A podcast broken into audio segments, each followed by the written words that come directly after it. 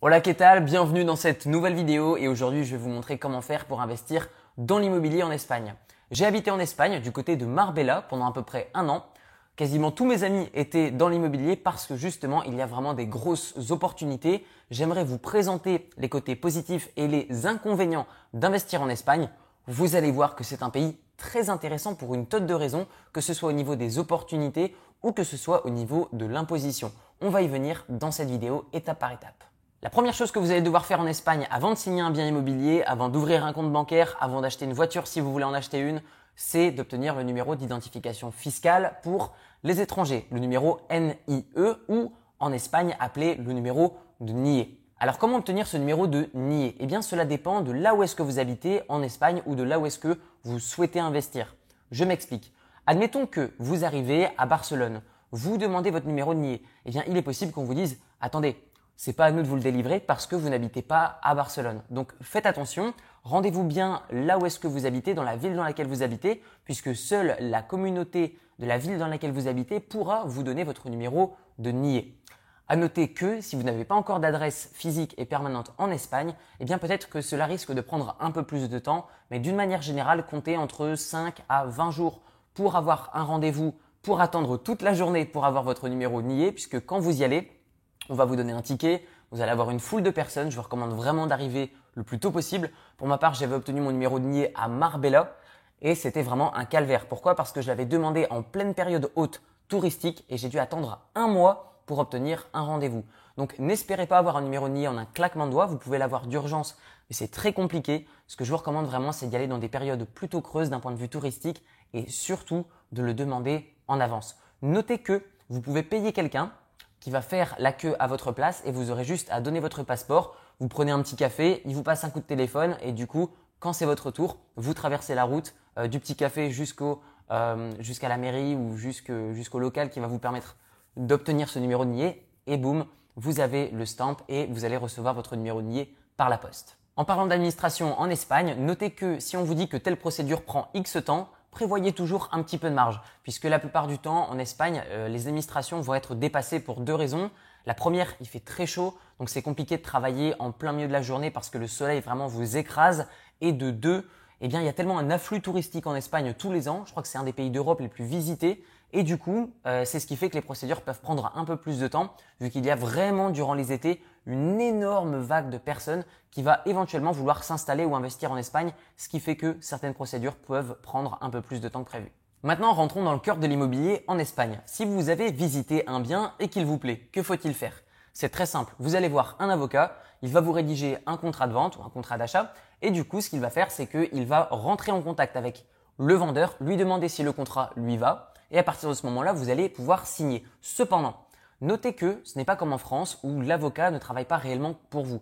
C'est-à-dire qu'il ne va pas effectuer toutes les recherches comme en France. Par exemple, est-ce qu'au niveau du cadastre, c'est bien le vendeur qui est propriétaire du terrain?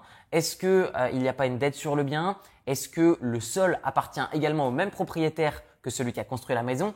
Bref, des choses un petit peu différentes desquelles on n'aurait pas l'habitude d'essayer de mettre son nez en France, puisque ça nous paraît logique. Cependant, en Espagne, demandez bien à l'avocat en amont, c'est-à-dire lorsque vous allez lui demander de rédiger le contrat, de vérifier toutes ces choses. Pourquoi? Parce qu'il est possible que vous êtes sur le point de signer et d'un coup l'avocat vous sort des frais monstrueux simplement pour effectuer des recherches très rapides. Un autre point qui est d'ailleurs important et différent comparément à la France, c'est comment est-ce que sont calculés les mètres carrés.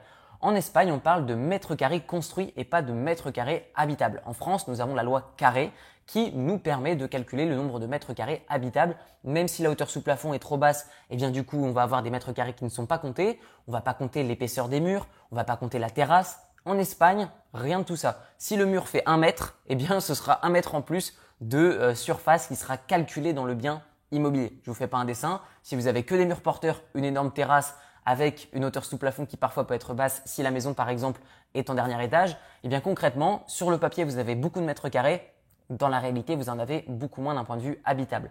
Donc prenez-le en compte, prenez toujours un lasermètre avec vous, c'est très facile de faire les plans euh, d'une maison ou d'un appartement que vous allez visiter et vraiment ça permettra de vous rassurer au niveau de votre investissement et pouvoir faire vos divisions comme vous les aviez prévues. Concernant l'imposition en Espagne, que ce soit au niveau des revenus locatifs ou que ce soit au niveau de la plus-value, c'est simple et c'est pas cher. C'est-à-dire que Un investissement qui aura un rendement brut équivalent dans un autre pays que l'Espagne, eh bien, pourra être la plupart du temps plus intéressant en Espagne. Pourquoi? Une imposition faible. On est seulement à 19% sur vos revenus locatifs nets. C'est-à-dire que, admettons que vous touchez 1000 euros de loyer. Vous avez 500 euros de charge, donc du coup, vous avez 500 euros réellement de bénéfices. Eh bien, vous serez imposé à 19% sur ces 500 euros restants. Ce qui est intéressant, c'est également au niveau de la plus-value. En fonction de si vous êtes résident fiscal espagnol ou pas, cela va changer, mais globalement, vous serez entre 19% et 23%. Notez que en Espagne, il est très intéressant et très rapide de vendre un bien immobilier. Pourquoi? Parce qu'il y a énormément de demandes. Le marché est extrêmement liquide. Notez qu'il y a eu une après-crise qui a eu vraiment un impact très important en Espagne, qui a laissé énormément de logements vides.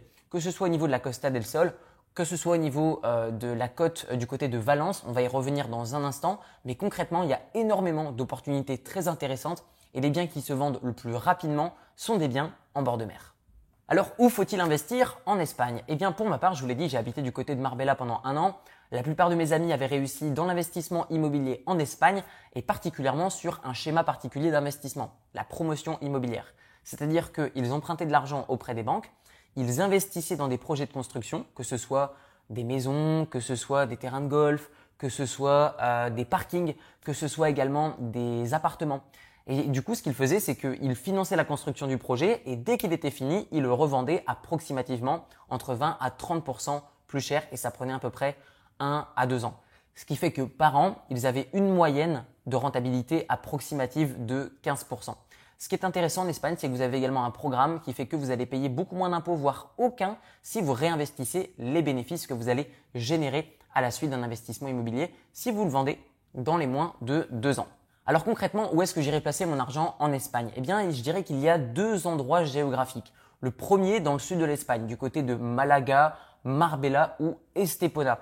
Estepona, c'est une ville qui est collée à Marbella. Les prix moyens au mètre carré et les impôts locaux sont vraiment beaucoup moins chers qu'à Marbella. Pourtant, il y a une très forte demande locative. Je dirais que le deuxième endroit dans lequel je vous recommanderais d'investir en Espagne, ce sera plutôt du côté de Valence. Pourquoi? Parce que c'est encore un endroit qui n'a pas subi la hausse des prix puisqu'il y a eu une crise, vous le savez, en 2008 en Espagne qui a laissé beaucoup de logements vides et il en existe encore beaucoup du côté de Valence. Concernant l'emprunt bancaire en Espagne, comment est-ce que ça se passe? C'est beaucoup plus facile qu'en France et pour cause, vous avez surtout deux raisons. La première, les banques ont besoin d'argent et recherchent de nouveaux clients. Et de deux, l'investissement immobilier en Espagne est très intéressant donc les banques n'ont pas peur de prêter de l'argent. De ce fait, vous allez non seulement avoir besoin d'un apport, sauf si vous êtes déjà dans une banque qui existe en France mais aussi en Espagne. Elles vont pouvoir communiquer entre elles et avoir de la transparence sur votre compte bancaire. Ou du moins, si vous avez une bonne situation, ce sera avantageux. Si vous en avez une mauvaise, préférez partir dans une nouvelle banque avec des relevés un peu plus propres. Mon conseil sera vraiment d'emprunter en France pour investir en Espagne. Pourquoi? Parce que vous allez avoir des taux fixes, tandis qu'en Espagne, la plupart du temps, vous allez avoir des taux variables. Ou alors, il va falloir négocier un taux mix. C'est-à-dire que pendant un certain temps, ce sera euh, fixe et ensuite ce sera variable. Notez que même si c'est variable, c'est capé au bout d'un certain moment. Vous ne pouvez pas partir dans des crédits complètement fous euh, qui vont exploser du jour au lendemain, mais faites attention. Ce que je vous recommande, si vous n'êtes pas à l'aise avec le taux variable, c'est d'emprunter en France pour investir en Espagne à condition que la banque française ait une filiale en Espagne ou inversement. À votre tour, dites-moi dans les commentaires ce que vous pensez de l'investissement en Espagne. Dites-moi également dans quelle ville ou dans quelle région vous pensez qu'il est intéressant d'investir maintenant en Espagne. Dans la description de cette vidéo, vous retrouverez une série de 4 vidéos de formation 100% gratuites qui va vous montrer comment faire pour 1. emprunter auprès des banques pour investir et ça sans aucun apport. 2. comment faire pour trouver une bonne affaire et la transformer en très bonne affaire. 3. comment trouver un locataire et le laisser rembourser les mensualités de votre crédit. Et 4. comment ne payer strictement aucun impôt sur la totalité de vos revenus immobiliers. Tout ça, c'est dans la description de la vidéo. Merci pour votre attention et je vous dis à très bientôt. Ciao ciao